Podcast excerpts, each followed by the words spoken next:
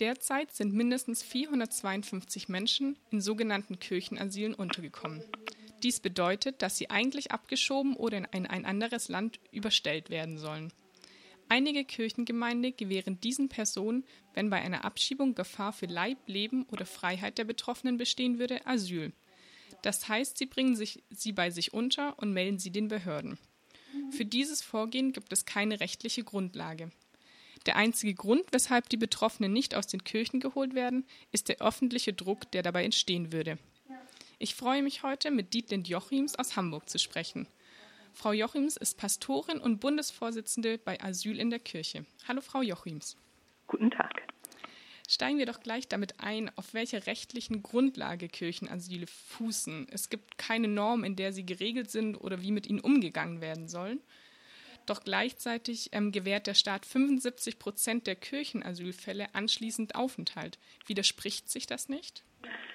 Ich glaube, das widerspricht sich nicht. Und an der Stelle muss ich Ihnen gleich ein klein bisschen widersprechen. Ähm, denn dass die Kirchenasyle von den öffentlichen Stellen nicht beendet oder geräumt werden, hängt nicht nur an dem öffentlichen Empörungsschrei, der dann erfolgen würde, sondern es gibt tatsächlich nach längeren Diskussionen und immer einmal wieder wird es diskutiert, eine grundsätzliche staatliche Akzeptanz und Tolerierung von Kirchenasyl. Ich glaube deshalb, weil natürlich auch ein im Prinzip funktionierender Rechtsstaat weiß, ähm, dass nicht alle seine Entscheidungen und ähm, nicht all sein Überblick dieser Rechtsstaatlichkeit genügen. Und für solche Härtefälle erkennt der Staat durchaus an, dass einzelne Kirchengemeinden dort darauf aufmerksam machen und dann in Zusammenarbeit mit den öffentlichen Stellen versuchen, eine Lösung zu erarbeiten. Und das gelingt, wie Sie gesagt haben, ja auch in den allermeisten Fällen. Anfang des Jahres gab es eine ziemlich große Debatte um das Thema Kirche und Asyl.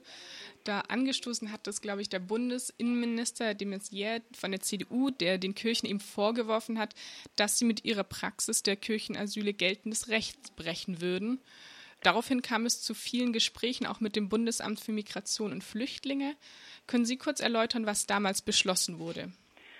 Damals wurde im Prinzip beschlossen, die Kommunikation zwischen Bundesamt und Kirchen, ähm, was Kirchenasyle angeht, ähm, zu verbessern oder zu verstetigen. Und dazu wurde dann vereinbart, dass es auf Seiten der Kirchen zentrale Ansprechpartner und Ansprechpartnerinnen geben soll, die die Kommunikation von Kirchenasylen oder von Fällen, die für ein Kirchenasyl ähm, geeignet erscheinen, mit dem Bundesamt übernimmt und dass das Bundesamt dann im Umkehrschluss den zentralen Ansprechpartnern mitteilt, ob sie in diesen vorgebrachten Fällen auch der Meinung sind, dass es sich um besondere Härtefälle handelt und dann gegebenenfalls vom Selbsteintrittsrecht Gebrauch machen.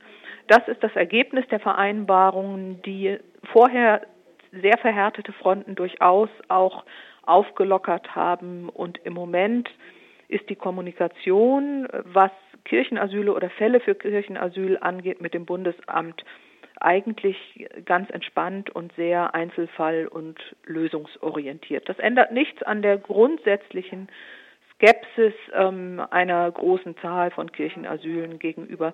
Aber ich glaube, dadurch, dass wir im Moment sehr gut und ausführlich belegen, was für uns die Härten im Kirchenasyl sind, ist auch das Bundesamt und ist auch das Bundesinnenministerium da dran, das wahrzunehmen und wahrnehmen zu müssen.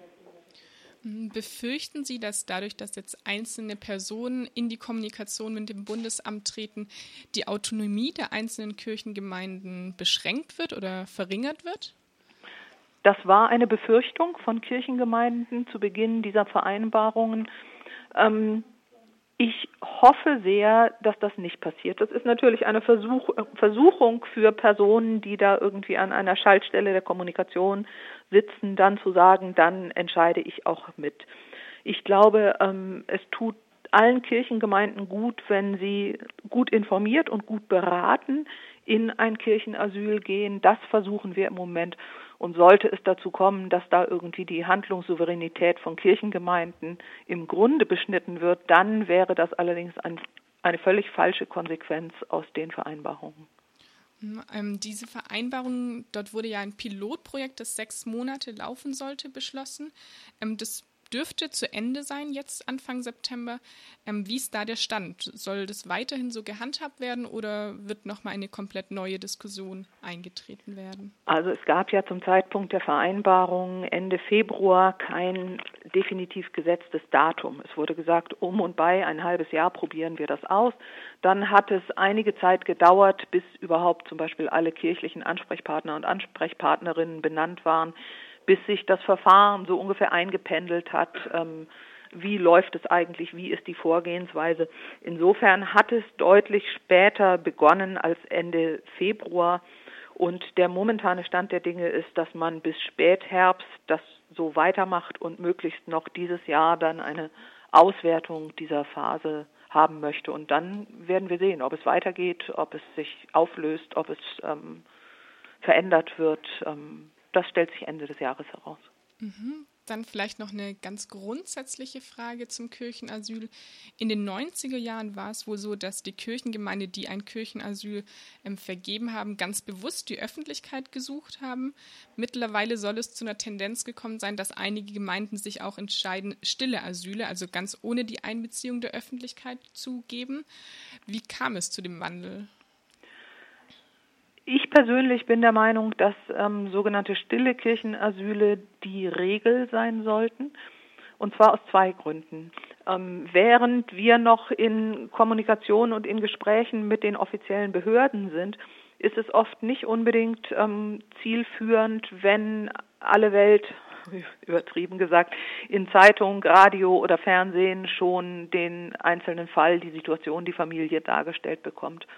Und zum anderen ist es tatsächlich oft eine Maßnahme zum Schutz der Betroffenen, ähm, dass keine, keine Details über ihre Situation, ihr Verfahren und so weiter an die Öffentlichkeit kommen, bevor da nicht eine Entscheidung getroffen ist. In einzelnen Fällen kann Öffentlichkeit ähm, dann hilfreich sein, wenn es sich um irgendwie außerordentlich exemplarische Fälle handelt oder wenn es wirklich Entscheidungen gegeben hat, ähm, die, die keinerlei Revision mehr zulassen und ähm, trotzdem erscheint der Kirche äh, oder der Kirchengemeinde diese Situation unerträglich. Aber das sind Einzelfälle. Im Regelfall, denke ich, herrscht inzwischen ähm, die Übereinkunft, dass es medial irgendwie nicht an die große Glocke gehängt wird, bevor es beendet ist.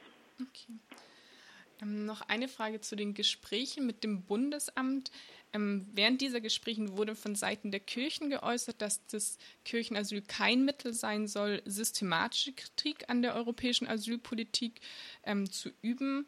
Glauben Sie nicht auch, dass es in bestimmten Fällen schon Sinn macht, diese systematische Kritik zu üben? Nehmen wir die Dublin-Regelung ähm, oder das Dublin-System ähm, dass ähm, die EU-Außen, also die Länder an den EU-Außengrenzen einfach überlastet und auch Flüchtlinge in ihrer Willensfreiheit dorthin zu reisen, wo sie vielleicht bekannte oder entfernte Familienangehörige haben, beschneidet. Also kann das Kirchenasyl nicht auch Mittel sein, systematische Kritik zu üben?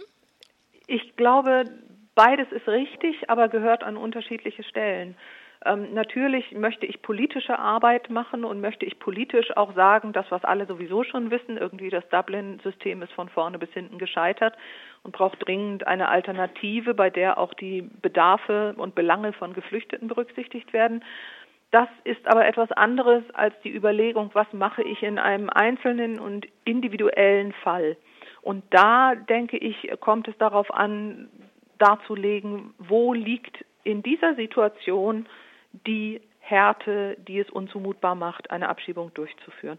Und das natürlich bei jedem denkenden Menschen nach spätestens 20 ähnlich gelagerten Fällen eine, eine Verbindung zwischen individuellem, ähm, individueller Situation und ähm, politischer Landschaft sich darstellt, das ist auch so. Aber ich halte die Gesamtpolitik nicht für geeignet, um ein einzelnes Kirchenasyl zu begründen. Okay, super. Vielen Dank für das Interview. Gerne.